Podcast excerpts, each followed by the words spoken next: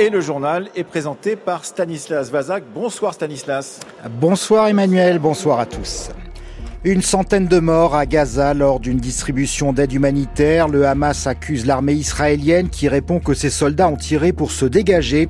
Indignation dans le monde arabe, prudence à Washington. Nous serons en direct de Jérusalem dans un instant. Au Tchad, la junte a tué l'opposant Yahya Dilo. Il était le principal rival du président de transition Déby pour la prochaine élection présidentielle. Dans l'actualité française, nous serons au Salon de l'Agriculture pour le dossier de ce journal. Les épisodies, les épidémies animales se multiplient avec le réchauffement climatique, un motif supplémentaire d'inquiétude pour les éleveurs. Nous évoquerons aussi l'audition parlementaire des responsables de CNews à l'Assemblée avec cette question. La chaîne d'info de Vincent Bolloré est-elle devenue un simple média d'opinion?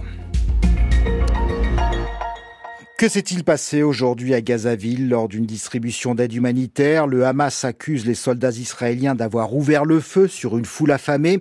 Il y aurait une centaine de morts parmi les civils palestiniens. L'armée israélienne reconnaît un lourd bilan, mais elle affirme avoir tiré pour se défendre et que ces tirs ne sont pas responsables de l'hécatombe. On retrouve à Jérusalem Thibault Lefebvre. Bonsoir. Euh, bonsoir Stanislas, bonsoir à tous. Une chose est sûre, Thibault, cette distribution d'aide humanitaire a tourné au chaos quand les civils se sont précipités vers les camions. Oui, et les images sont terribles. Il fait encore nuit, il est 4 heures du matin. Des centaines de personnes s'arrachent des sacs d'aide humanitaire. On entend des tirs d'armes automatiques dont il est impossible d'établir la provenance. Quelques heures après, les premières vidéos de corps sans vie au sol sont diffusées sur les réseaux sociaux. Le Hamas parle de massacre et accuse les soldats israéliens d'avoir tiré à balles réelles sur une foule affamée. L'armée de l'État hébreu a publié cet après-midi ses premières conclusions.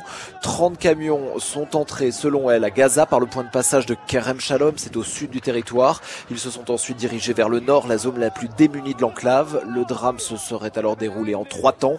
D'abord, à l'arrivée dans la ville de Gaza, les camions sont pris d'assaut. Des dizaines de personnes seraient mortes, piétinées dans l'immense bousculade.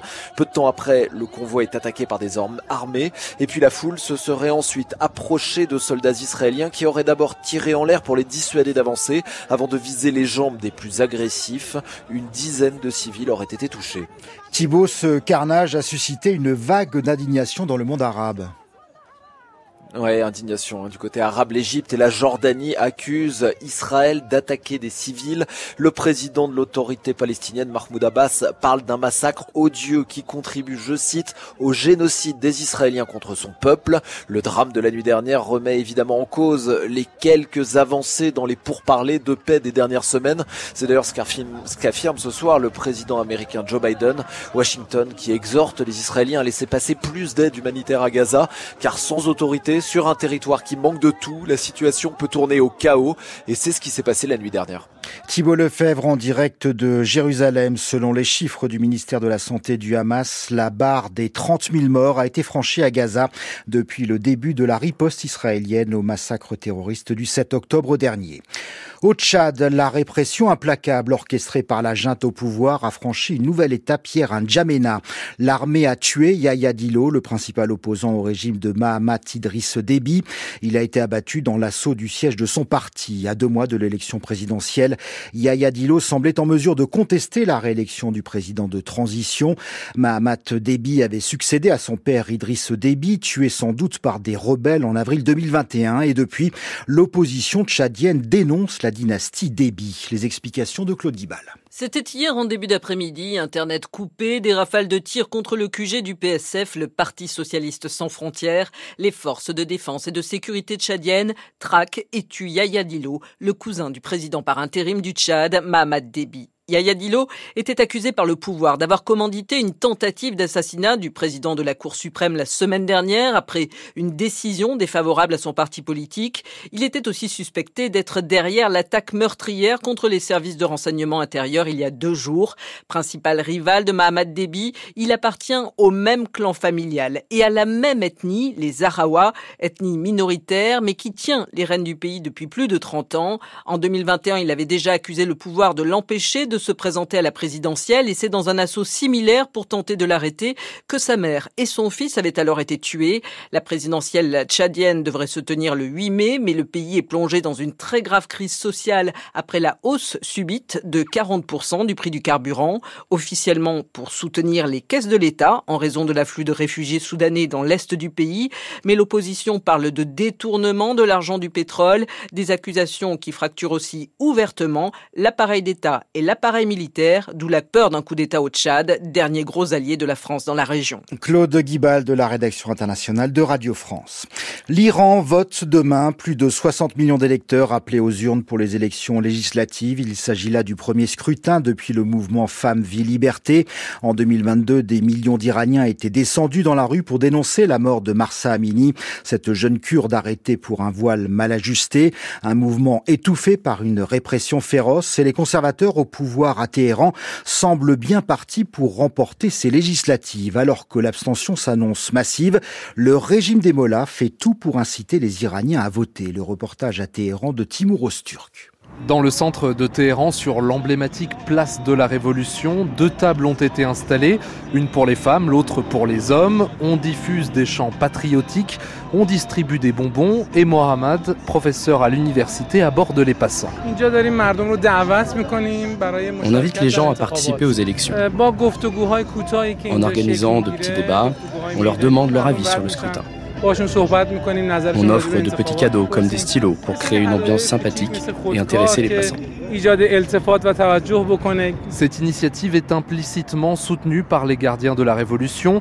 Le guide suprême de la République islamique, l'ayatollah Ali Khamenei, multiplie lui-même les prises de parole ces derniers jours pour rappeler les citoyens aux urnes. Le guide a rappelé l'importance d'une forte participation pour décevoir les ennemis du pays. Il en va de la légitimité populaire du pouvoir face aux pressions occidentales, aux sanctions économiques. Ali Reza, 18 ans, étudiant en gestion, votera demain pour la première fois de sa vie, contrairement à de nombreux jeunes qui pensent s'abstenir. C'est sûr qu'avec les difficultés économiques dues aux sanctions occidentales et en partie dues à la corruption, certains n'iront pas voter. Et il y a aussi une atmosphère négative créée par les médias étrangers qui influencent les jeunes. Des livres d'or sont laissés à la disposition des citoyens qui s'arrêtent pour laisser un message. Entre deux phrases sur l'importance du scrutin et du vote, une main a inscrit un message contestataire. Si vous n'êtes pas capable de diriger le pays, quittez le pouvoir. Voilà pour ce reportage de Timur Osturk, envoyé spécial de Radio France à Téhéran. Le procès de l'attentat du marché de Noël de Strasbourg s'est ouvert ce matin devant la cour d'assises spéciale de Paris. Le 11 décembre 2018, Shérif Shekat, un délinquant strasbourgeois reconverti dans le djihadisme, avait tué froidement cinq personnes dans le centre-ville de la capitale alsacienne, près de la cathédrale. Après deux jours de traque, il avait été abattu par les policiers dans le quartier de Neudorf. Dans le box des accusés, quatre hommes soupçonnés d'avoir aidé à des degrés divers Shérif Shekat. Un seul, Audrey Mondjei, est en détention provisoire le seul aussi pour lequel la qualification terroriste a été retenue. Charlotte Piré, bonsoir. Bonsoir. Vous suivez ce procès devant la cour d'assises spéciale. Les accusés ont brièvement pris la parole au début de l'audience. Oui, ils sont trois à comparaître libres, invités à s'avancer à la barre pour leur premier mot dans cette immense salle d'audience. Derrière eux, sur les bancs de bois, les victimes, 208 endeuillés, blessés, traumatisés, se sont constituées partie civile. C'est à elles que l'un des accusés s'adresse tout d'abord. Toute ma tristesse va pour les victimes, assure l'homme de 34 ans. Je n'ai rien à voir avec ces idées terroristes. Je n'ai rien à voir avec toute cette histoire, assure quant à lui un deuxième accusé. Je ne comprends même pas pourquoi j'ai été en détention. À ses côtés, son frère lâche. Moi, j'ai juste donné un numéro de téléphone sans savoir ce qu'elle et je me retrouve accusé dans ça, quoi. À ces trois-là, ce sont des délits dits connexes qui leur valent d'être jugés, mais dans le box, installé à une extrémité de l'immense boîte de verre, le principal accusé, lui, se voit reprocher des faits de complicité. Lui, ami du terroriste rencontré dix ans plus tôt en prison, lui, 42 ans, rappeur à l'éphémère carrière, qui dès l'été 2018 a aidé Shérif Shekat à rechercher des armes, une Kalachnikov sans chargeur, une carabine 22 long rifle, puis finalement le revolver utilisé ce 18 décembre décembre sur le marché de Noël de Strasbourg et encore en possession du terroriste au moment où il est tué par les forces de l'ordre deux jours plus tard. Je me suis rendu moi-même au poste de police, déclare aujourd'hui son complice présumé, chemise blanche impeccable, visage rond et silhouette imposante. Et depuis le début, j'ai dit que jamais j'aurais su que cette arme aurait pu servir à un attentat, ajoute-t-il. Cette question sera au cœur des cinq semaines d'audience. Charlotte Piret depuis l'ancien palais de justice de Paris avec Romain Lucas pour les moyens techniques. Dans un autre dossier terroriste, celui des attentats de Trèbes et Carcassonne, le parquet fait appel du verdict rendu par cette même cour d'assises spéciale de Paris. C'était vendredi dernier. L'appel concerne notamment Marine Péquignot, la petite amie radicalisée du terroriste Radouane Lagdim. Marine Péquignot, reconnue coupable d'association de malfaiteurs terroristes, elle avait été condamnée à une peine de trois ans d'emprisonnement ferme, bien moins que les 11 ans demandés par l'accusation. Le dossier de la rédaction nous emmène ce soir au Salon de l'Agriculture, porte de Versailles à Paris. Alors que le gouvernement a présenté dimanche un plan pour relancer l'élevage en France, on va s'intéresser aux épizooties. Ces épidémies qui frappent les animaux ont toujours existé, mais le dérèglement climatique semble avoir accéléré la prolifération des virus. Des épizooties qui viennent fragiliser un peu plus des filières d'élevage déjà en difficulté. Catherine Pétillon, bonsoir. Bonsoir Stanislas. Vous êtes en direct du Salon de l'Agriculture où justement les éleveurs sont bien représentés. Oui, et ici Radio France a d'ailleurs installé ses studios près des animaux et les vaches présentes sont en bonne santé. En tout cas, celles qui viennent des zones touchées depuis l'automne par une nouvelle pathologie, la maladie hémorragique épisodique, la MHE. Car pour quitter ces territoires, les animaux doivent être testés. Objectif, tenter de ralentir l'expansion de ce virus. Pierre Burgan est éleveur de blondes d'Aquitaine dans les Pyrénées et ses vaches ont été rapidement touchées. On était quand même dans une situation de désarroi, parce qu'on ne connaissait pas du tout la maladie en France. Hein. Nous avons plutôt euh, essayé d'améliorer l'immunité de nos animaux, d'utiliser des antibiotiques, des antidouleurs, pour que nos animaux puissent passer le cap. Mais malgré tout, euh, à ce jour, il y a encore des animaux malades, hein. et ces animaux-là ne, serviront plus demain euh, dans nos exploitations. Directement dans nos élevages familiaux, d'une cinquantaine de vaches, lorsque vous avez 35 vaches malades, vous en perdez deux et que vous avez peut-être 15-20 avortements, vous savez automatiquement que votre revenu de l'année suivante sera fortement impacté, voire complètement insignifiant. La reproduction ne fonctionne pas forcément bien. Ça remet en cause tout notre fonctionnement qui est basé quand même sur la productivité. Hein, et le nombre de veaux qui naît sur une ferme, c'est la base du revenu de tous les éleveurs. Et avec l'arrivée du printemps, la hausse des températures, la MHE pourrait se propager un peu plus, puisque c'est une maladie dite vectorielle, c'est-à-dire transmise par des vecteurs comme des tiques, des moustiques ou ici des moucherons. Ce sont des types de maladies qui se développent le plus depuis une trentaine d'années. À cela, deux grandes causes, explique Stéphane Ziantara. C'est le directeur du laboratoire de santé animale de l'Agence nationale de sécurité sanitaire, l'ANSES. Depuis euh, un certain nombre d'années, maintenant, on a quand même une mondialisation très importante, des échanges internationaux dont les volumes augmentent, et donc il est beaucoup plus facile euh, d'amener un animal ou un produit animal d'un point du globe à un autre. Évidemment, un animal étant affecté avec un agent pathogène qui n'est pas présent dans nos territoires va arriver euh, avec cet agent pathogène. Deuxième raison, notamment quand on parle de maladies vectorielles, le dérèglement climatique fait que ces vecteurs vont trouver des conditions climatiques beaucoup plus favorables qu'auparavant pour que des cycles se mettent en place. Donc ce sont ces deux raisons majeures qui euh, expliquent en partie l'augmentation de ces maladies euh, récentes. L'agence surveille l'émergence des maladies, les étudie, développe des outils de détection et de diagnostic. Seulement, prévenir les piqûres sur les animaux, c'est presque mission impossible. Or, pour la MHE, pas de vaccin à ce stade. Cela demande du temps, de l'argent, de la connaissance, un marché. Le vaccin, c'est justement ce qui a changé la donne pour une autre filière, la filière avicole touchée, elle, par la grippe aviaire, virus transmis par contact d'animaux et qui a abouti ces dernières années à des abattages massifs de troupeaux de volailles. La campagne de vaccination lancée cet automne a eu un effet important. On dénombre 10 foyers cette année, on est loin des 400 de l'an dernier et des 1400 foyers de l'année précédente. Cette vaccination concerne les palmipèdes, mais les discussions ont déjà commencé pour savoir qui paiera et jusqu'à quand le vaccin des canards. Guy-Marie Brochard est le président du SICAR, la filière du canard à rôtir. Actuellement, on est sur un curseur de 85% pris en charge par le ministère et 15% à la charge de la filière. Si les curseurs bougent beaucoup, c'est l'avenir de notre filière qui va en dépendre. Parce qu'il y a des parts de marché qui ont été perdues parce que le produit n'était pas présent sur les étals et il faut le reconquérir. Et si le prix augmente de trop, on va avoir de la peine à le reconquérir. Donc on va ouvrir des portes de l'importation. Donc voilà, il faut qu'on soit force de proposition pour l'avenir de la filière. Or, la répartition des soutiens publics dépendra des filières, de leur poids économique, ainsi que de leur capacité à peser politiquement. Des enjeux commerciaux internationaux aussi. Certaines maladies doivent être totalement éradiquées d'un pays pour qu'il ait le droit d'exporter. Ce qui est surtout en jeu, Stanislas, c'est la capacité de tous à mieux anticiper ces épisodies à venir. Catherine Pétillon, merci. On vous retrouve après ce journal dans le temps du débat aux côtés d'Emmanuel Laurentin pour une émission consacrée justement au métier d'éleveur. Malgré une croissance économique atone, les géants français du CAC 40 se portent bien. Total Energy, Stellantis ou Renault, tous ont enregistré d'importants bénéfices l'an dernier. Aujourd'hui, c'est au tour d'Air France KLM d'annoncer d'excellents résultats. En 2023, le groupe franco-néerlandais a dégagé 934 millions d'euros de bénéfices nets pour un chiffre d'affaires de 30 milliards d'euros. Hakim Kasmi, bonsoir. Bonsoir, Stanislas Vazak. Et pourtant, Air France KLM a connu une fin d'année difficile.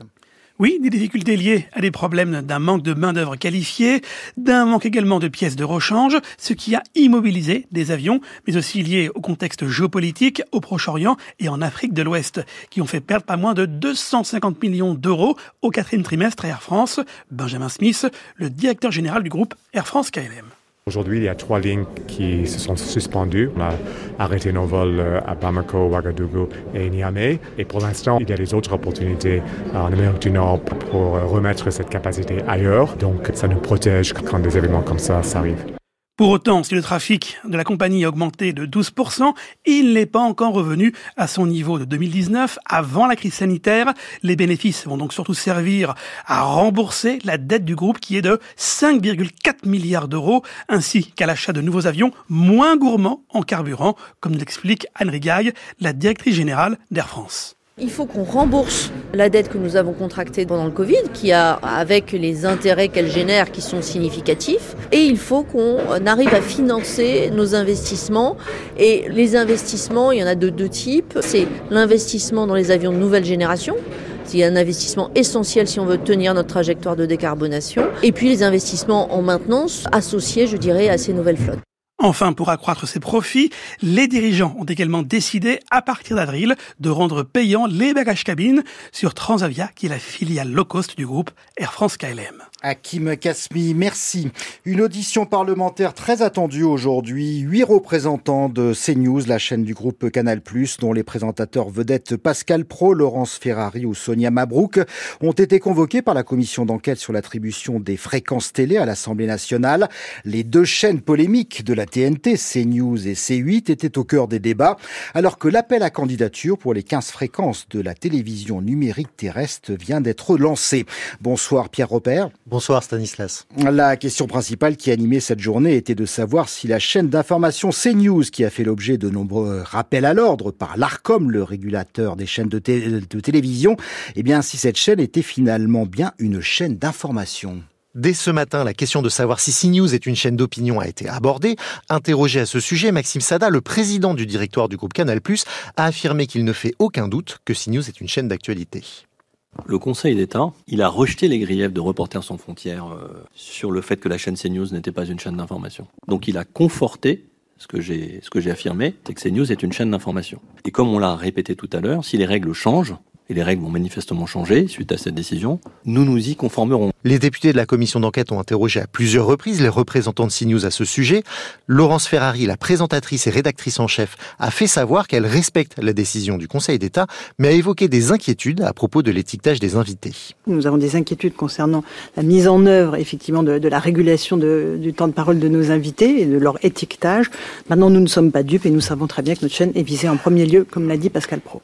Et puis Pierre, la commission d'enquête parlementaire est également revenue sur le fiasco de l'émission Enquête d'esprit. Oui, le présentateur de l'émission, Émeric Pourbet, avait mis en avant une infographie qualifiant l'IVG de première cause de mortalité dans le monde devant le cancer, une séquence pour laquelle la chaîne a présenté, fait rare, ses excuses. Selon le directeur général de CNews, Serge Nedjar, c'est une mauvaise version de l'émission qui a été diffusée. C'est intolérable. Donc c'est véritablement un traumatisme. Il s'est passé des choses que nous n'arrivons pas à expliquer. Nous sommes en train d'investiguer. Des explications alambiquées qui n'ont pas convaincu le rapporteur de la commission, le député de la France Insoumise, Aurélien Saint-Toul. On a une émission qui est dédiée à euh, la défense des thèses anti-avortement. L'avortement concerne un être humain que l'on empêche de naître, avorter c'est contraire à la mission de la femme. Moi je vois plutôt une grande cohérence entre le visuel qui a été euh, diffusé et le propos général du, programme. Les auditions du groupe Canal Plus se poursuivront à la mi-mars à l'Assemblée nationale, cette fois avec le milliardaire Vincent Bolloré et l'animateur Cyril Hanouna. Pierre Repère, merci. Le temps demain agité et pluvieux sur la plupart des régions. Il neigera en montagne des 700 mètres sur les Pyrénées. Les températures minimales iront de 0 à 11 degrés en général. L'après-midi, il fera entre 9 et 17 degrés du nord-est à la Méditerranée. C'est la fin de ce journal préparé ce soir avec Jean-François Braun à la technique Alexandre Dang.